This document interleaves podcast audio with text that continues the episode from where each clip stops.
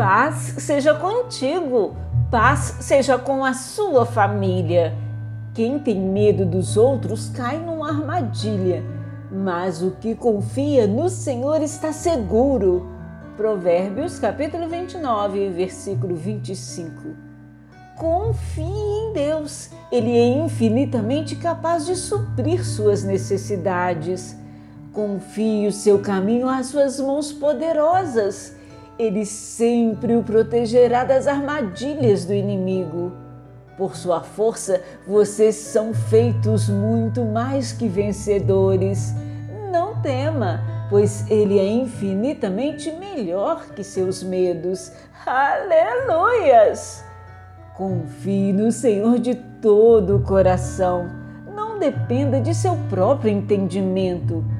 Busque a vontade dele em tudo que fizer e ele lhe mostrará o caminho que deve seguir. Provérbios capítulo 3, versículos 5 e 6. Esteja sempre seguro, confie em Deus. Deus te abençoe e te guarde.